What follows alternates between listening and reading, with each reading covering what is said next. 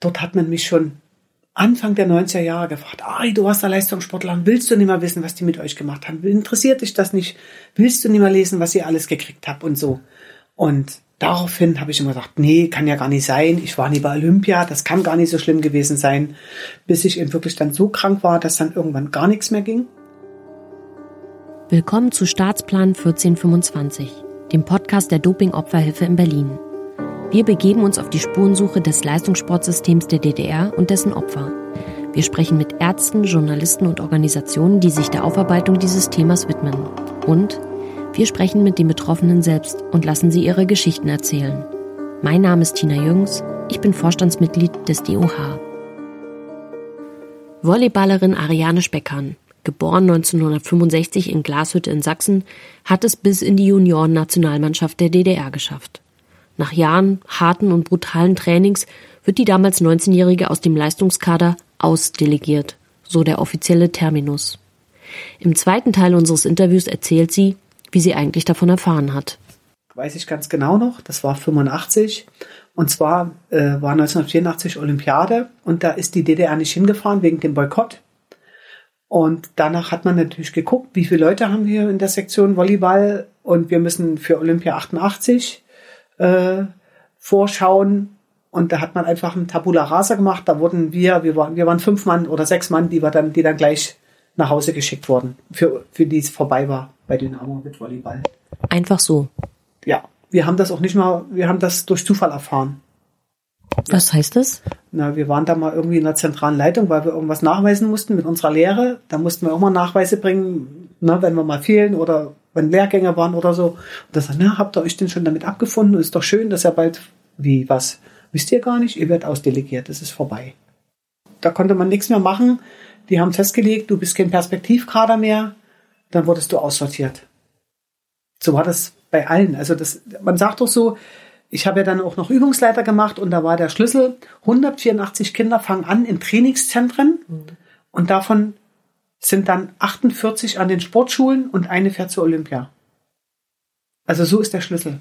108, 184 Kinder beginnen, eine fährt zur Olympia. Und da sind wir dann erstmal zu unserem Trainer den haben wir dann gefragt und der hat dann gesagt, ja, das ist so. Und dann kamen auch bald die Briefe von zu Hause, dass die eben uns bei der Arbeitssuche dann unterstützen. Wir konnten auch die Lehre noch zu Ende machen. Aber dann äh, war das so, dass wenn äh, Dynamo oder TSC Volleyballer aufgehört haben, dann standen meistens schon die anderen Vereine und haben dich abgeholt und die haben dir dann auch Arbeit verschafft. Also das heißt, es ging eigentlich nahtlos weiter mit Volleyball, aber eben dann nur noch aus Spaß und Freude. Das war für uns, wir dachten, eine Welt bricht zusammen, wirklich, weil man wusste dann, dass man nicht mehr zur Olympia fährt. Und wo mich dann meine Großeltern mal besucht haben und ich dann da abends eben dann, dann fing ich auch an auszugehen und weiß ich und das Leben zu genießen. Und dann kam ich da irgendwann nachts halb drei an und da fragte der Opa mich so, sag mal, Ariane, zu Olympia fährst du jetzt wohl nicht mehr? Ich sag, nee, Opa, das ist vorbei. Na gut, dann ist es so, wenn es dir noch gut geht. Was macht man, wenn die vorherigen Jahre nur durch den Sport geprägt waren? Wie geht es einer jungen Frau, deren Leben bis dahin aus Leistungserfüllung bestand und selbst die wenige Freizeit reglementiert und vorgegeben war? Ariane Speckern steht nun am Anfang ihres Erwachsenenlebens und versucht, die neu gewonnene Freiheit zu füllen. Bis das Leben und die harten Jahre des Sports sie wieder einholen. Eigentlich ging es mir so, dass ich auf einmal so viel Zeit hatte, das ging gar nicht. Ich konnte damit nichts mit mir anfangen. Mein Leben war zehn Jahre von bestimmt von früh bis abends um acht. Also was macht man? Man macht also irgendwas, was einem Spaß macht und Zeit in Anspruch nimmt. Also habe ich viermal die Woche Kinder trainiert, zweimal selber gespielt und war 40 Stunden, 43, 75 arbeiten. Muss ich mehr sagen? Von 53 Wochenenden war ich 50 unterwegs. Mit Kindern, die ich geliebt habe, abgöttisch, die auch gut waren und selber auch noch gespielt. Also eigentlich immer noch Hamsterrad. Aber selbstgewähltes. Und auch da war man wieder, man war es ihm so gewohnt, über die Grenzen gehen.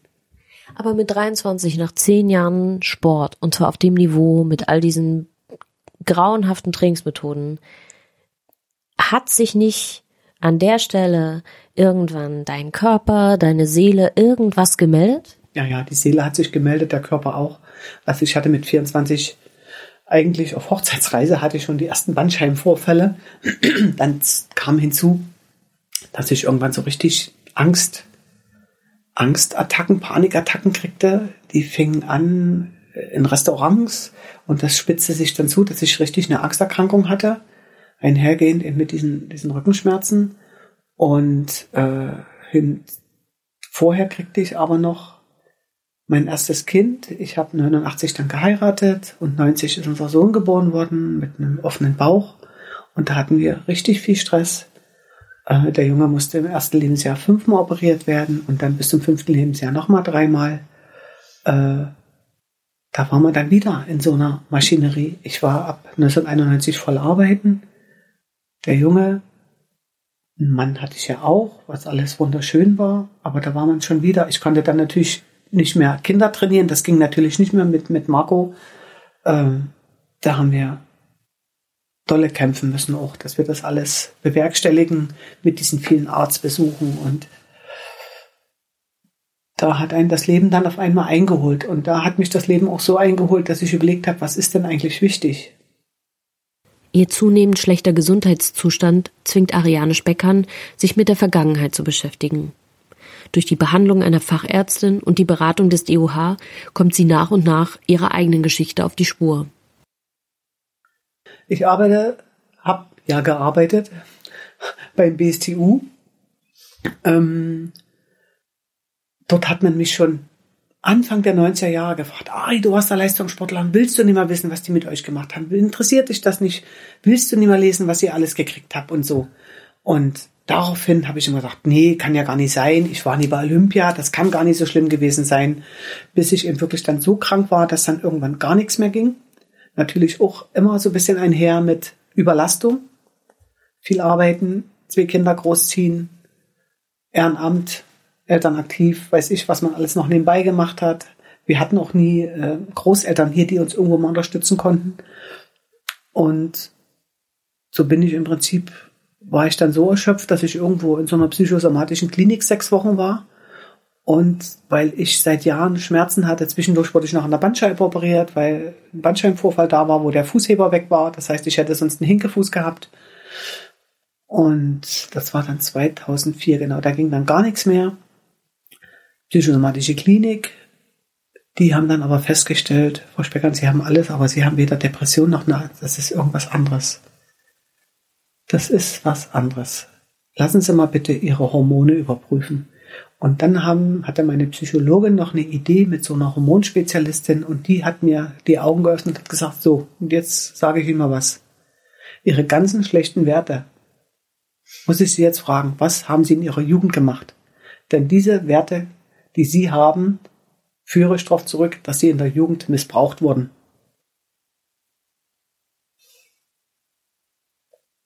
beziehungsweise in der Jugend Stress hatten.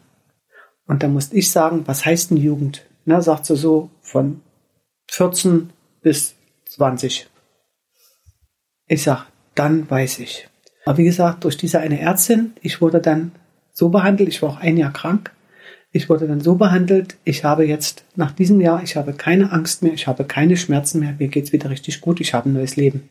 Der ganze Körper hat geschmerzt, ich bin früh, ich konnte nachts nicht schlafen vor Schmerzen. Ich bin, ich habe dreimal 800 Ibu am Tag genommen. Äh, das hat man mir dann alles in dieser psychosomatischen Klinik weggenommen und die Schmerzen waren die gleichen.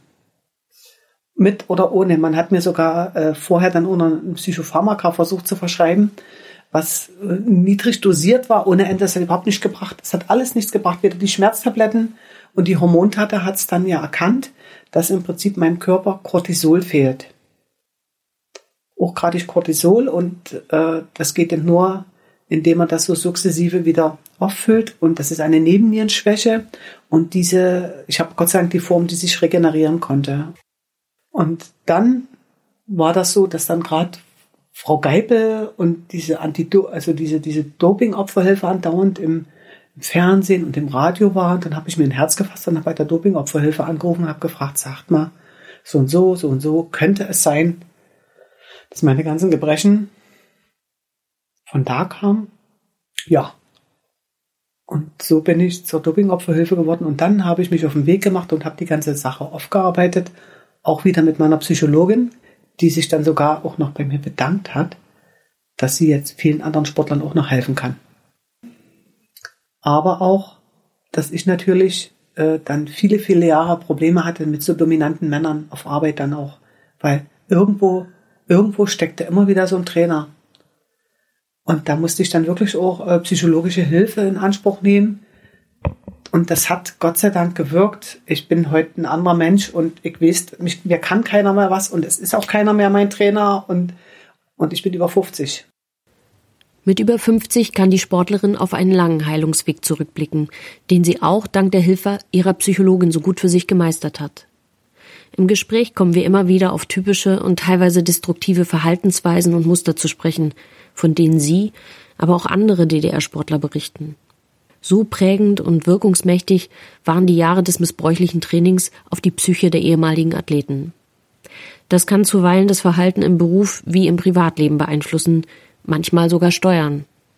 Ariane Speckern hat gleich mehrere Beispiele parat. Wir hatten jetzt letztens eine dienstliche Sache, wo wir mit ganz vielen Leuten äh, arbeiten wollten in, in, in einer Außenstelle, weil ganz viel Arbeit anlag. Und das wurde dann aber so entschieden, dass nur drei Leute fehlten, fahren durften. Ich war ganz froh, weil wir hatten eh unsere 20-Jahr-Feier und eigentlich hat mir das gar nicht gepasst, weil ich hatte den Termin auch nie mehr ausgesucht, sondern ich sollte mitfahren, weil, sie, weil ich immer gerne auch dabei sein soll. Und dann war ich aber nicht bei den drei, die dann gefahren sind. Und eigentlich war ich ja heilfroh und trotzdem habe ich mich, warum, wieso, bis ich irgendwann auf dem Fahrrad fahrend nach Hause, fiel es mir wie Groschen. Ja, Ari, du hast dich nicht nominiert. Du warst nicht gut genug. Und wie ich das gemerkt habe, da musste ich so lachen. Also das zeigt, wie man immer noch tickt. Das hat man fürs Leben, ne? Das hat man fürs Leben. Ja, jetzt erkennt man es Gott sei Dank und lacht drüber, aber genauso tickt man. Kannst du noch mehr so Sachen sagen, wo du sagst, oh, da erkenne ich heute, dass das Muster oder wie ich denke oder wie ich mit Situationen umgehe, das, was du auch schon über sozusagen männliche Autoritätsfiguren gesagt hast, wo du sagst, so, das sind Muster, da weiß ich ganz genau, woher ich die habe, nämlich aus dieser Zeit aus dem Sport. Genau so. Da kann ich noch ein Beispiel sagen. Ich habe seit erst 2. Januar einen neuen Job angefangen. Ähm, rührte daher, ich arbeite im IT-Referat und äh, die in, in einer Behörde. Und mittlerweile ist es so, dass die, die IT in den Behörden konsolidieren. Und äh, das hatte zur Folge, dass in meinem Referat ganz viele Leute gegangen sind und man merkt es so, es hauen immer mehr ab und was wird mit uns, was mit, wird mit uns, oh Gott. Dann kam noch hinzu, dass man mir noch irgendwas wegnehmen wollte, was ich für mein Leben gerne gemacht habe. Und da habe ich dann auch überlegt, ob ich einfach mal gucke, was ich so wert bin. Und dann habe ich mich woanders beworben und wie das so will. Man hat ja, ist ja eigentlich zufrieden mit dem Job, den man macht und hat das sehr gerne gemacht. Da haben die mich auch wirklich genommen. Und da war genau wieder der Punkt, wo ich dachte, halt, ich kam mir genau wieder vor wie beim Sport. Und wie ich jetzt merke, ich merke an meiner neuen Stelle, was ich eigentlich wert bin oder was ich wert war. Und aber es zeigt natürlich auch dieses fehlende, diese fehlende Wertschätzung. Also das, was was einem ja auch immer begegnet, wenn, wenn Sportler erzählen, ist, dass man wie eine Nummer war oder wie eine, wie eine, wie ein Gegenstand und du wurdest für was benutzt und dann hast du halt irgendwie nicht mehr die Leistung brauchst, genau. passt du nicht im Plan, dann wurdest halt weggeworfen. Ja, genau so. Und das habe ich eben jetzt auf Arbeit nochmal so erlebt. Und das war schon ein bisschen wieder wie ein Déjà-vu. Das trifft einen anders dann nochmal, ja, ne? Das trifft einen anders, wie wahrscheinlich jemanden, der mit so was, also das, Viele Sportler sagen auch, dass, dass es so paar Sachen gibt, die, die erst später sich rausgestellt haben, sowas wie seine eigenen Grenzen nicht zu kennen, ja. niemals Ruhe zu geben, immer noch, man ist zwar schon halb tot, aber man macht trotzdem noch zehn Sachen. Kennst du das auch von dir? Na nur. Also gerade wenn es um Arbeit geht, da gibt's kein Ende. Das wird so lange gekämpft, bis das Problem gelöst ist. Genauso ist es. Das ist mein Leben. Also da ist so viel Ehrgeiz drinne was nicht immer gut ist. Was mit der Sache auch vielleicht nicht immer was zu tun hat. Genau. Sondern das ist der Sport. Das sind die alten Muster, die nach wie vor in einem sind. Es dankt einem keiner. Und trotzdem macht man es wieder, weil man will es ja selber. Man will zur Olympia, verstehst du? Was ja. mir Leute auch beschrieben haben, ist, dass das ein bisschen ist wie ein Zug, der auf eine, in ein Gleis gestellt wird und in dem Moment, wo der Zug läuft, rennt, dann kriegst du den nicht mehr angehalten. Also so wie so ein Verhaltensmuster, was du gar nicht, das springt an und dann bist du wieder drauf. So dann links und rechts geht nicht mehr, es wird gefahren. Genau, ja. genau so kann man das beschreiben. Konntest du eigentlich immer auch nach dieser Erfahrung mit dem Training und mit dem Druck und das war ja auch durchaus ein, Zwang, ne, dass man leisten musste, Gab es auch Zeiten, wo du gesagt hast, oh, ich möchte gar keinen Sport, ich kann das nicht mehr, weil mich das so stresst, Sport zu machen? Komisch nie. Heute ist es so. Heute ist es so, wenn wir zum Beispiel im Urlaub unterwegs sind und wir machen so Sachen, das sage ich dann manchmal, ich will das eigentlich gar nicht mehr, mich schon wieder anstrengen. Ich muss das auch nicht mehr.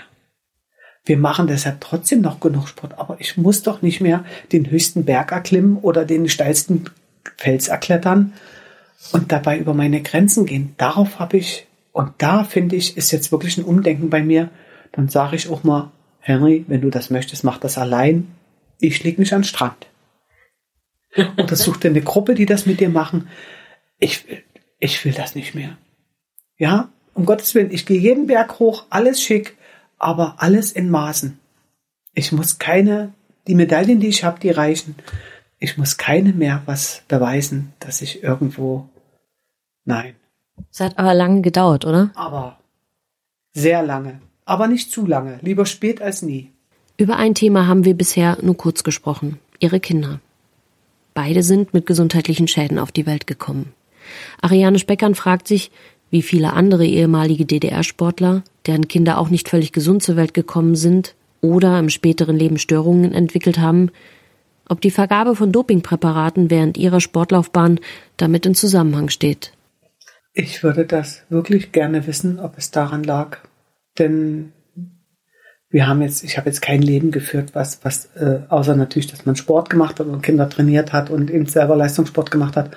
Aber wir haben weder irgendwie exzessiv getrunken noch geraucht. Das war alles nicht der Fall und schon gar nicht in der Schwangerschaft. Also das ist schon das, was wir gerne wissen möchten. Vielleicht gibt's ja dazu Gott sei Dank bald mal eine Studie, dass man das auch noch rausfindet. Denn es sind viele, viele Sportler, die kranke Kinder haben. Und da ist eben wieder entscheidend, wie ist die, wie ist die Anzahl der normalen Bevölkerung im Gegensatz zu der ehemaligen Sportlergruppe. Nur so, glaube ich, kriegt man das raus. Da bin ich sehr dafür und dafür würde ich mich auch einsetzen, dass so eine Studie durchgeführt wird. Im Endeffekt bringt es nicht. Wir hatten großes Glück. Unser Junge ist in der ganzen Welt unterwegs. Der kann ganz normal arbeiten gehen. Die Tochter hatte auch, die Tochter hat auch äh, schon Knietumor gehabt. Die Tochter hat auch Schilddrüsenprobleme. Also die Tochter hat schon auch irgendwo Schäden. Deshalb mich würde das schon interessieren. Die Sportvergangenheit der ehemaligen Volleyballerin hat nicht nur ihre eigene Gesundheit massiv beeinträchtigt. Das Leben der gesamten Familie war und ist davon betroffen. Zumal die Vermutung im Raum steht, dass die verabreichten Mittel sogar die Gesundheit der eigenen Kinder beschädigt hat. Wie ist Ariane Speckhan damit umgegangen? Wir reden da viel drüber, sogar. Wir reden da sehr viel drüber. Die Kinder kennen das Thema auch. Auch meine, ich habe auch mit meiner Mutter ganz viel drüber gesprochen, die dann dolle, dolle geweint hat und gesagt hat, hätte ich dich da bloß nicht hingeschickt und du weißt, ich wollte eh nicht, dass du da hingehst. Hätte ich dich da bloß nicht, die macht sich ganz doll Vorwürfe und da habe ich gesagt, nein. Und da, wir sind da wirklich drüber weg und sie hat das auch akzeptiert. Also, das war wichtig für mich, dass ich mit meiner Mutter auch darüber gesprochen habe. Ne? Und mein Mann steht eh da hinter mir und der hat mich auch die ganze Zeit, wo es mir nicht gut ging, super gut begleitet und hat vieles, vieles äh, mitgetragen und hat immer zu mir gehalten, Gott sei Dank.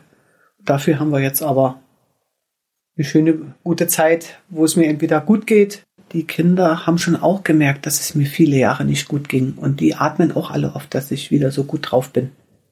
Das hat die Familie schon irgendwie auch zusammengeschweißt und die Familie hat schon auch gelitten darunter ein bisschen.